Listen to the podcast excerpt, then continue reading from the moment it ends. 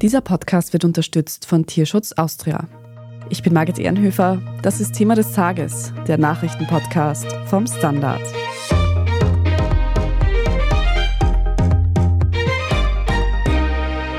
Laut Medienberichten sind Wagner-Kämpfer in der Nacht auf heute in der südrussischen Stadt Rostov am Don einmarschiert. Dort sollen sie inzwischen alle Militäreinrichtungen kontrollieren. Wagner claiming a Russian helicopter opened fire on a convoy of their vehicles making their way towards the capital Moscow. Aber der Vormarsch der Söldner geht weiter, bis Prigozhin seinen Kämpfern vor etwa drei Stunden völlig überraschend befiehlt, zu ihren Stützpunkten zurückzukehren. 25.000 Söldner marschierten am Samstag auf Moskau, angeführt vom Chef der Wagner-Gruppe, Jewgeni Prigoschin. So schnell wie der Aufstand der Privatarmee angefangen hatte, so plötzlich war er auch wieder vorbei. Wir sprechen heute darüber, was der Plan hinter diesem abgebrochenen Aufstand war. Wir fragen nach, was dieser über die innenpolitische Lage Russlands aussagt und ob die Präsidentschaft von Wladimir Putin womöglich angezählt ist. Florian Niederndorfer, du bist Redakteur in der Standard Außenpolitik. Kannst du uns noch mal zusammenfassen, was da am Wochenende genau in Russland vorgefallen ist? Begonnen hat es wohl schon in der Nacht von Freitag auf Samstag. Freitagabend gegen 22.30 Uhr circa sind erste Meldungen in den sozialen Netzwerken herumgegeistert von Wagner-Soldaten in Rostov am Don, also dieser südrussischen Großstadt an der Grenze zur Ukraine die eine sehr wichtige Versorgungsstation ist für die russischen Truppen, die das Nachbarland angegriffen haben. Dort sind Panzer in den Straßen aufgetaucht, Soldaten mit maskierten Gesichtern. Da war aber noch recht wenig klar, was die dort genau suchen. Erst ein paar Stunden später hat sich da die Situation ein wenig geklärt, als Prigoschin von seinem Marsch der Gerechtigkeit angefangen hat zu berichten und eine Brandrede gegen das Regime in Moskau vom Stapel gelassen hat. То руководство Минобороны, оно тщательно обманывает президента, и президент получает те доклады, которые никак не соответствуют действительности. Unter anderem hat er gemeint, der Krieg in der Ukraine sei aus völlig falschen Motiven gestartet worden. Es geht gar nicht um Demilitarisierung und Entnazifizierung, sondern um die persönliche Bereicherung der Kreml-Clique und um den von ihm ohnehin schon lange verhassten Verteidigungsminister Sergei Shoigu, dem er vorgeworfen hat, er wolle einfach nur einen höheren Rang erreichen und deswegen werde dieser Krieg gegen das Nachbarland geführt. Das Ganze ist dann immer weiter eskaliert. Um 7.30 Uhr am Samstag in der Früh hat sich Prigoschin aus dem regionalen Armeehauptquartier in Rostov gemeldet. Er ist dort offenbar ohne großen Widerstand reingegangen mit seinen Verbündeten und hat sich mit Militärs dort unterhalten. Er ist eben auch auf wenig Widerstand in Rostov gestoßen. Der Alltag ist dort relativ normal weitergegangen. Passanten haben sich fotografiert vor den Panzern, zum Teil mit Victory-Handzeichen. Kinder wurden auf die Panzer gehoben, um Fotos zu machen. Und dann, wenig später, hat sich dann dieser sogenannte Marsch der Gerechtigkeit von den Wagner-Söldnern auf die Autobahn M4 begeben, die die Region Rostov mit der Hauptstadt Moskau verbindet. Und dann ist auch Wladimir Putin aktiv geworden und hat eine Fernsehansprache ausstrahlen lassen, wo er von Verrat spricht, von einem Dolchstoß, von einem Stich in den Rücken Russlands und dass die Verräter härtest bestraft werden. Все, кто сознательно встал на путь предательства, кто готовил вооруженный мятеж, встал на путь шантажа и террористических методов, понесут неименуемое наказание. Und was eine härteste Bestrafung für Verräter in Russland unter Putin bedeutet, ist klar, nämlich die Liquidierung, die physische. Du hast jetzt schon beschrieben, dass da kaum Widerstand, zumindest in Rostov, gab. Gab es denn dann überhaupt keine Zusammenstöße mit dem russischen Militär oder ist da schon was vorgefallen? Naja, erstaunlich wenig, wenn man sich vor Augen hält, dass da eine marodierende Söldnergruppe in Richtung der Hauptstadt zieht, in rasender Geschwindigkeit. Es gab einzelne Versuche der Armee, den Konvoi zu bremsen. Es gab Luftangriffe, allerdings wurden die weitgehend zurückgeschlagen, denn die Wagner-Söldner hatten zwar insgesamt wenig schwere Waffen, dabei war doch eine Flugabwehrbatterie in ihrem Konvoi und die haben laut russischen Berichten insgesamt sieben oder acht Flugobjekte abgeschossen, darunter einen Kampfjet und mehrere Hubschrauber. Und in Voronezh, das ist eine weitere Station, wo die Söldner durchgezogen sind, ist ein Treibstofftank in die Luft geflogen. Das heißt, es gab natürlich durchaus Kollateralschäden. darunter eben auch angeblich ein Dutzend russischer Soldaten, die bei den Kämpfen mit den Wagner-Söldnern ums Leben gekommen sind. Auf wirklich großen Widerstand sind diese Wagner-Truppen aber nicht gestoßen, bizarrerweise. Die sind ja bis knapp 200 Kilometer vor Moskau vorgedrungen, ohne dass sie aufgehalten werden. Die Verwaltung dort in der Gegend hat Straßensperren errichtet, zum Teil die Straße zerstört, damit die Wagner-Truppen gebremst werden. Man hat LKWs aufgestellt, lauter Barrieren geschaffen, aber ich würde mal davon ausgehen, dass die durchaus noch hätten weiterziehen können, wenn es dann nicht zu diesem ominösen Deal gekommen wäre, von dem wir dann am Samstagabend alle doch recht überrascht wurden. Auf diesen Deal kommen wir gleich noch zu sprechen.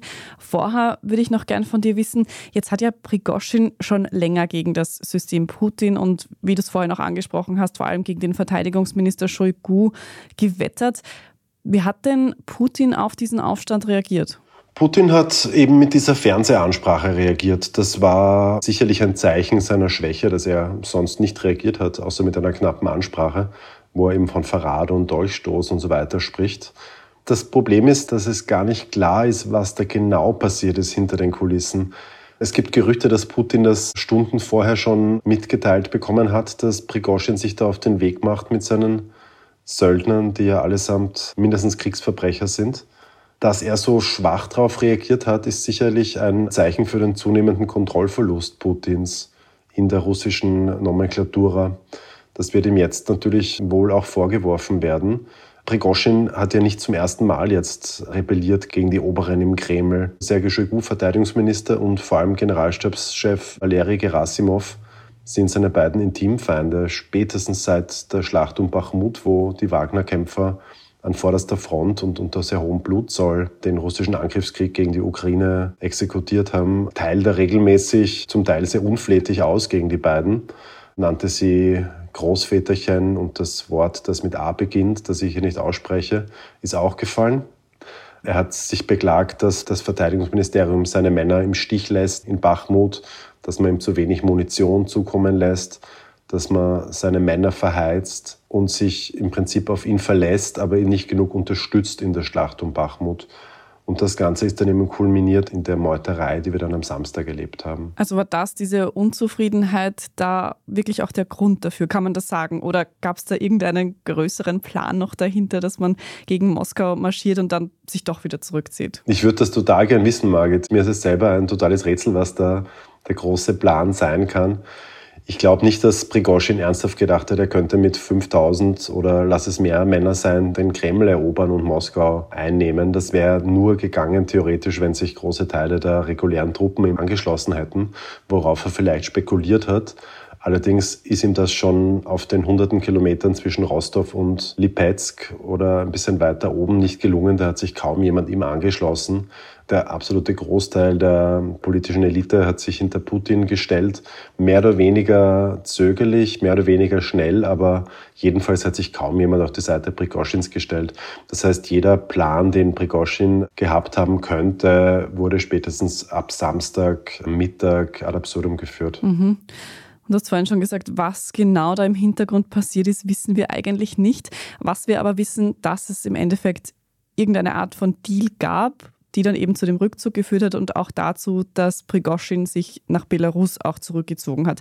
Was kannst du uns denn sagen? Was wissen wir denn über diese Verhandlungen? Wissen tun wir da tatsächlich relativ wenig. Wir können jetzt auch nur replizieren, was da gemeldet wurde seit Samstag. Und gemeldet wurde, dass sich der belarussische Machthaber, ich nenne ihn jetzt nicht Präsident, denn er ist nicht demokratisch gewählt, der belarussische Machthaber Alexander Lukaschenko eingeschaltet hat. Lukaschenko und Prigoschin kennen einander schon lang. Der Kreml hat sich wohl gedacht, man schicke mal besser den Lukaschenko vor, denn der habe einen guten Draht zu ihm, könne mehr oder weniger auf Augenhöhe mit dem Söldnerführer verhandeln. Und herausgekommen ist dann, dass Prigoschin überhaupt nicht mehr strafrechtlich verfolgt wird, was eigentlich einer der Hauptkonsequenzen in der Putin-Rede war. Und auch seine Männer, die Söldner, die sich da jetzt nicht angeschlossen haben, sollen jetzt nicht strafrechtlich verfolgt werden, sondern können wahrscheinlich mit ihm gemeinsam nach Belarus ziehen oder sich in der Armee anschließen, wie sie ohnehin mit 1. Juli geplant gewesen wäre. Und das ist wahrscheinlich auch ein Faktor, den Prigoschin dann als Vorwand für seinen Marsch nach Moskau genutzt hat. Es wäre geplant gewesen, dass die Wagner-Söldner, nachdem sie in Bachmut eben unter hohem Blutzoll die Ukraine bekämpft haben, dann dem Kommando Prigoschins entzogen werden und in die reguläre Armee aufgenommen werden.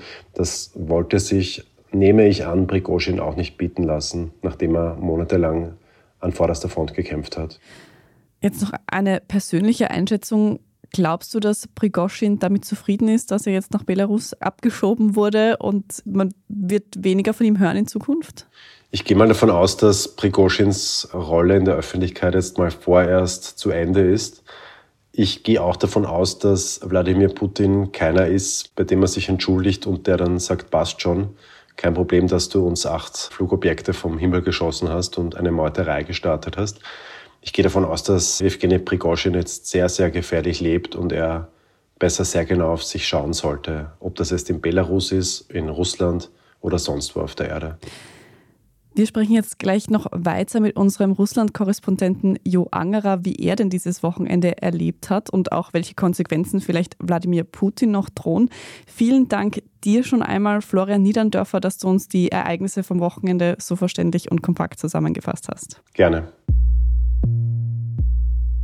Wir sind gleich zurück. Am Anfang, da war ich der Star von der Familie, geliebt von allen. Und dann kommt auf einmal der kleine Neuzugang. Und sie sagen, ich bin zu gefährlich. Ciao, Papa und fall nicht. Und jetzt kann ich nur hoffen, dass mir wer zu sich holt, der versteht, dass ich eigentlich ein Teamplayer bin. Sie hörten Toni Polster als Pitbull Rocky. Wir geben Tieren eine Stimme. Tierschutz Austria. Mehr auf tierschutz-austria.at.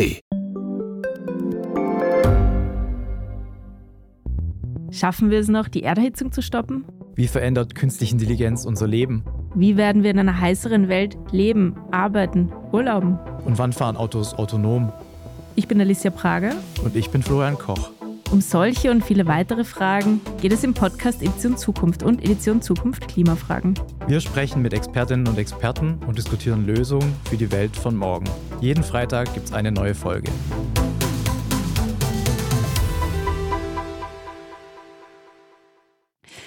Jo Angerer, du bist Korrespondent für den Standard direkt in Moskau. Das heißt, du warst quasi vor Ort dabei. Wie hast du denn den vergangenen Samstag erlebt? Naja, ich war relativ früh auf den Straßen, bin natürlich ein bisschen rumgelaufen und das war schon in Moskau eine gespenstische Atmosphäre. Waren relativ wenig Leute unterwegs, einige in den Supermärkten beim Einkaufen war sehr viel Polizei auf der Straße, also Rosquadia, das ist hier sozusagen die Bundespolizei. Sie haben den Kiewer Bahnhof in der Nähe, wo ich wohne, abgesichert gehabt. Auch alle wichtigen Gebäude in der Moskauer Innenstadt, da standen Schützenpanzer davor, die waren auch speziell gesichert. Und es war relativ leer dann im Laufe des Tages. Also zum Beispiel die großen Shopping Malls, da ist bei mir eine um die Ecke, wo die Leute am Wochenende gerne zum Einkaufen aus dem Umland herkommen da war gespenstische Ruhe. Die sind natürlich auch alle nicht reingekommen, weil ja auch die Autobahnen teilweise abgesperrt waren. Und wann hast du generell gemerkt, oha, da passiert gerade was? Naja, ich habe um vier Uhr in der Früh eigentlich am Samstag, wo die ersten Meldungen dann durchliefen, dann bin ich gleich aufgestanden und habe die Kaffeemaschine eingeschaltet und dann ging's los. Und das war ja wirklich ein dramatischer Samstag, bis dann ja spät abends dann der Marsch auf Moskau durch die Prigozhin-Leute abgebrochen worden ist und die äh, Wagner-Soldaten sich zurückgezogen haben. Mhm. Wie können wir uns das genauer vorstellen? Was für Sicherheitsmaßnahmen wurden da vielleicht auch getroffen in Moskau? Ja, also wie schon gesagt, also mein Schützenpanzer an strategisch wichtigen Punkten, Gebäuden und so weiter, Ministerien waren da abgesichert. Aber auch zum Beispiel die Antiterrormaßnahmen, die in Kraft getreten sind. Antiterrormaßnahmen, das ist ein spezieller Maßnahmenkatalog. Das heißt, dass also Telefongespräche abgehört werden können, dass Internetverbindungen eingestellt werden können, blockiert werden können, dass sogar sogar Privatautos und Fahrzeuge beschlagnahmt werden können, dass es Straßenkontrollen geben kann und viele Maßnahmen mehr. Die sind dann schon am Samstag in Kraft getreten oder in Kraft gesetzt worden von dem Moskauer Bürgermeister Sabjanin. Das klingt also doch eher nach Ausnahmezustand. Jo, wie haben sich denn die Menschen in Moskau am Wochenende verhalten? Wie hat man da auch reagiert auf diesen Aufstand?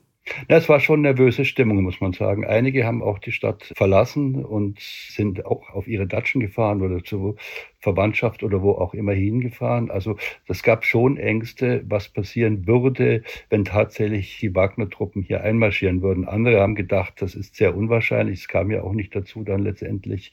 Ein bisschen eine nervöse Stimmung war schon. Hättest du gedacht, dass das alles so schnell wieder vorbei sein wird? Naja, ich habe gedacht oder bin eigentlich davon ausgegangen, dass es irgendwann eine Lösung geben wird. Ob das schon am Samstagabend der Fall sein würde, also da war ich nicht davon überzeugt, aber dass es eine Lösung geben wird, die nicht bedeutet, dass hier eine Armee einmarschiert in Moskau, davon bin ich eigentlich ausgegangen, weil das wäre ja auch ein extremes Unterfangen gewesen. Also wenn da 5000 Söldner hier die Stadt besetzen würden, die brauchen ja auch Logistik, die brauchen Treibstoff, die brauchen alles Mögliche, was es ja nicht gab erstmal. Und interessant fand ich nur, dass die russische Armee, also die reguläre reguläre russische Armee, die ja dem von Prigozhin so angefeindeten Verteidigungsminister Shoigu untersteht, dass die sich relativ passiv verhalten hat. Also es gibt ein jetzt berühmt gewordenes Video im Netz, aufgenommen in dem Moment, wo Prigozhins Truppen in Rostov am Don einmarschiert sind. Da gab es Spezialpolizei, da gab es reguläre Soldaten, die standen alle Sturmgewehr nach unten am Straßenrand, haben geraucht und haben dem Spektakel zugeschaut letztendlich. Also die russische Armee hat sich eigentlich seltsam passiv verhalten. Das sind auch Vorwürfe, die jetzt in der russischen Öffentlichkeit durchaus der Staatsführung auch gemacht werden. Warum verteidigt ihr unser Land nicht? Könnte das nicht? In Belgorod wo ja von der ukrainischen Seite aus Gruppierungen einmarschiert sind, gab es den gleichen Vorwurf. Könnte einfach unser Land nicht verteidigen. Was ist los in Russland? Was würdest du sagen, was sagt denn dieser Aufstand und eben dieses passive Verhalten der russischen Armee über die innenpolitische Lage in Russland aus? Na, das sagt zumindest mal, dass, und das sehen auch die meisten Experten und Kommentatoren hier so, dass Putin schon angezählt ist. Es gibt eine zunehmend wachsende Gruppe einfach von, ich sage es mal, Ultrapatrioten. Da zählt auch die ganze Militärblogger-Szene dazu und viele mehr, die zunehmend unzufrieden sind mit dem, was militärisch in der Ukraine passiert sozusagen, die darauf gesetzt haben, das wird eine schnelle Spezialoperation und das ist dann alles wieder gut und schnell erledigt. Das ist ja nun mal nicht der Fall. Und das Ganze zählt natürlich auch den russischen Präsidenten an, der ja immer gesagt hat, wir sind stark, wir sind machtvoll, wir sind kräftig und wir werden siegen. Und dieser Mythos Stärke ist in der russischen Gesellschaft ein ganz, ganz wichtiger. Verliert Wladimir Putin diesen Mythos, dann wäre er wirklich angezählt. Er wird die Wahl nächsten März in Präsidentschaftswahlen, er wird sie gewinnen, klar, ist auch kein Nachfolger in Sicht, aber er wackelt ein bisschen. Was ich mich in dem Zusammenhang auch frage, auch weil du jetzt Belgorod angesprochen hast, dort agieren schon russische Kämpfer gegen Russland. Jetzt haben wir hier diesen Aufstand der Söldnertruppe. Könnte dieser denn auch andere Privatarmeen, denn es gibt ja auch andere Privatarmeen noch in Russland, dazu motivieren, sich auch gegen Wladimir Putin zu stellen? Also wenn das passieren würde, das ist jetzt sehr spekulativ natürlich, Anzeichen dafür gibt es noch nicht, aber wenn das passieren würde, würde das das Land mit Sicherheit in ein tiefes Chaos stürzen. Es gibt, glaube ich, über 40 Privatarmeen von Konzernen wie Gazprom, die haben jetzt eine eigene sogenannte Sicherheitsfirma, die aber auch nichts anderes als eine Privatarmee ist, bis zu ganz komischen Splittergruppen, aber eben auch bis zu den großen Wichtigen, nämlich Wagner und Prigozhin. Und auf der anderen Seite ist ja Ramsan Kadyrov, der Präsident der autonomen Teilrepublik Russlands Tschetschenien. Der hat ja mit seinen Ahmad-Kämpfern auch eine große Privatarmee, die in der Ukraine im Einsatz ist und die ja sogar angeblich eingesetzt werden sollte, um wiederum Prigozhins Wagner-Leute zu bekämpfen. Als ich am Samstag mitbekommen habe, was da los ist, habe ich dann auch den ganzen Tag über die Berichterstattung dazu weiter verfolgt. Und eine Sache, die mir gleich aufgefallen ist, dass von mehreren Seiten dann davon gesprochen wurde, dass dieser Aufstand im weitesten Sinne Bürgerkrieg bedeuten würde. Jetzt ist der Aufstand schnell wieder vorbei gewesen. Prigozhin soll sich schon in Belarus befinden. Ist damit auch das Thema Bürgerkrieg vom Tisch? Also vom Tisch ist es nicht. Die Ängste sind nach wie vor da. Wir sind allerdings weit weg von einem Bürgerkrieg und waren es auch am Samstag im Grunde genommen. Waren wir auch weit weg natürlich noch von einem Bürgerkrieg. Das würde ja bedeuten, dass es wirklich offene Kämpfe um die Macht geben würde. Da waren wir auch am Samstag noch weit entfernt davon. Mhm. sind dann mit diesem Aufstand und vor allem den Rückzug von Prigoschin nach Belarus die Spannungen zwischen Putin und Prigoschin vorbei? Oder würdest du sagen, wir sehen hier eher erst den Anfang von einem größeren Konflikt, der Russland vielleicht auch nachhaltig verändern könnte? Also die Spannungen sind nicht vorbei, weil natürlich auch das Grundsatzproblem nicht gelöst ist. Prigozhin steht ja nach wie vor zu seiner Aussage, dass eben der russische Verteidigungsminister unfähig wäre und dass er abgelöst werden müsste. Die große Frage ist, wird Putin das tun? Das wird er so schnell mit Sicherheit nicht tun, weil das natürlich für ihn auch wieder ein Gesichtsverlust wäre. Also die Spannungen sind mitnichten vorbei. Die große Frage wird sein, wie wird sich Jewgeni Prigoschin neu aufstellen jetzt? Er ist in Belarus, aber was dann passieren wird, das wissen wir zum derzeitigen Zeitpunkt noch nicht. Wie sich die Lage hier weiterentwickeln wird, das werden wir auf der Standard.at natürlich immer weiter berichten. Und Jo, ich nehme an, wir werden auch von dir noch einige Kommentare und Artikel dazu lesen. Vielen Dank aber schon mal für diese Einschätzungen dazu heute. Jo Angerer, direkt aus Moskau. Gern geschehen. Wir sprechen jetzt in unserer Meldungsübersicht gleich noch über die Parlamentswahlen in Griechenland und über das Schicksal des goldenen Flügels im österreichischen Parlament. Wenn Sie in der Zwischenzeit unsere journalistische Arbeit unterstützen möchten, dann können Sie das zum Beispiel mit einem Standard-Abo tun. Alle Infos dazu finden Sie auf abo.derstandard.at oder wenn Sie diesen Podcast über Apple Podcasts hören, wenn Sie dort für ein Premium-Abo bezahlen, dann können Sie Thema des Tages auch ganz ohne Werbung hören. Wir bedanken uns für jede Unterstützung und sind gleich zurück. Früher war mein Leben ein echter Zirkus. Wenn ich nicht gespurt hab, hat's was gesetzt. Und dann ab in einen kleinen Käfig. So wäre ich alt geworden, wenn's mich nicht befreit hätten. Jetzt bin ich zum ersten Mal mein eigener Chef und egal was ich mach, keiner schimpft mit mir. Sie hörten Herbert Prohaska als Zirkusaffe Bubi. Wir geben Tieren eine Stimme. Tierschutz Austria. Mehr auf tierschutz-austria.at. Wie viel Geld macht eigentlich glücklich? Werde ich mit Daytrading reich? Und ist jetzt der richtige Zeitpunkt, um in China zu investieren? Das und mehr sehen wir uns in der neuen Staffel vom Standard-Podcast Lohnt sich das an? Wir, das sind Davina Brumbauer, Alexander Amon und Michael Wendisch. Und gemeinsam mit Expertinnen und Experten fragen wir uns, wie ein Pyramidenspiel funktioniert, was eigentlich ein Baby kostet und ob es sich lohnt, in eine Steueroase auszuwandern. Lohnt sich das? Der Standard-Podcast über Geld findet ihr jeden Dienstag auf allen gängigen Podcast-Plattformen. Und hier ist, was Sie heute sonst noch wissen müssen. Erstens. Bei den Parlamentswahlen in Griechenland ging gestern Sonntag die konservative Nea Demokratia als Siegerin hervor. Die Partei von Kyriakos Mitsotakis erhielt 40,5 Prozent der Stimmen und damit die absolute Mehrheit im Parlament. Mitsotakis hatte bereits die erste Wahl im Mai gewonnen. Damals galt aber noch das proportionale Wahlsystem und Mitsotakis hätte eine Koalitionsregierung bilden müssen, was er ablehnte. Zwischenzeitlich gab es deshalb eine Übergangsregierung in Griechenland.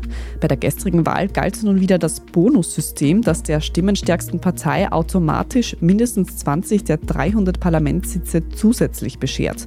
Damit kann die konservative Nea Demokratia nun wieder alleine regieren. Mitsotakis soll bereits heute Montag erneut als Ministerpräsident vereidigt werden. Zweitens, obwohl erneuerbare Energien ein Rekordwachstum aufweisen, steigen die Treibhausgase durch fossile Brennstoffe weiter an. Über 80 Prozent des Energiebedarfs werden weltweit durch Öl, Gas und Kohle gedeckt. Das zeigt der jährliche Bericht der Industrie zu Weltenergie. Mit Ausnahme von Europa ist die Energienachfrage weltweit im vergangenen Jahr sogar um 1 Prozent angestiegen. Damit bewegen wir uns immer noch entgegen der Vorgaben des Pariser Klimaabkommens, heißt es im Bericht. Denn um die Ziele dieses Abkommens zu erreichen, müssten die Treibhausgasemissionen in den nächsten sieben Jahren um 43 Prozent gegenüber dem Jahr 2019 gesenkt werden. Und drittens, der goldene Flügel, der seit der Renovierung des österreichischen Parlaments dort im Empfangssalon stand, wird nun final durch ein schlichteres Modell ausgetauscht. Nationalratspräsident Wolfgang Sobotka von der ÖVP hatte den vergoldeten Bösendorfer ja für 3000 Euro pro Monat angemietet, was ihm heftige Kritik vor allem von der Opposition einbrachte. Der Listenpreis für das Ersatzmodell soll jetzt zwar auch bei über 90.000 Euro liegen, weil es sich um ein Ausstellungsstück handelt, dürfte ein Ankauf aber günstiger werden. Und wer jetzt noch weiter Podcasts hören will, dem lege ich die neueste Folge unseres Schwesterpodcasts Inside Austria ans Herz. Darin geht es um die letzte Generation in Österreich und Deutschland und die Frage, ob denn die Aktivistinnen mit Klebeaktionen tatsächlich ihre Ziele erreichen. Zu hören ist darin unter anderem Anja Windel, die ja in Österreich als Klimaschakierer bekannt wurde. Inside Austria hören Sie überall, wo es Podcasts gibt und auch auf der Standard.at. Dort finden Sie auch alles weitere zum aktuellen Weltgeschehen. Falls Sie Feedback haben oder Anmerkungen, dann schicken Sie diese gerne an podcast.derstandard.at. Und wenn Ihnen diese Folge von Thema des Tages gefallen hat, dann abonnieren Sie uns am besten auf Ihrer liebsten Podcast-Plattform, dann verpassen Sie auch keine weitere Folge mehr. Ich bin Margit Ehrenhöfer und an dieser Folge hat außerdem Marlene Lanzersdorfer mitgearbeitet. Wir bedanken uns fürs Zuhören, Baba und bis zum nächsten Mal.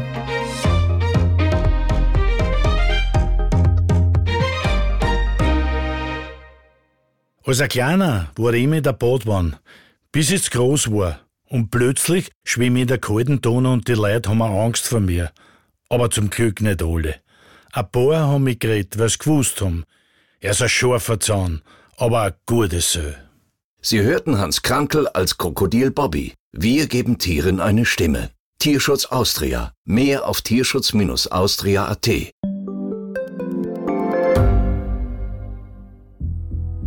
Was ich nicht nachvollziehen kann, ist, warum an jedem Unrecht immer ich schuld sein soll. Ein Korruptionsskandal jagt den anderen. Österreich hat in den letzten 30 Jahren viel über Klimaschutz gesprochen, aber zu wenig getan. Die Politik verschläft die Klimakrise. Die Behörden haben alles richtig gemacht. Fehler vergisst man, statt daraus zu lernen. So sind wir nicht. So ist Österreich einfach nicht. Aber wie ist Österreich dann? Das wollen wir bei Inside Austria herausfinden. Wir blicken auf die großen österreichischen Skandale. Von Ibiza bis Ischgl. Wir wollen wissen, wer dafür in der Politik die Verantwortung trägt. Und wir schauen genau hin, wo Österreich über seine Grenzen hinaus mitmischt. Vom Wirecard-Skandal bis zum Ukraine-Krieg. Das ist Inside Austria von Standard und Spiegel.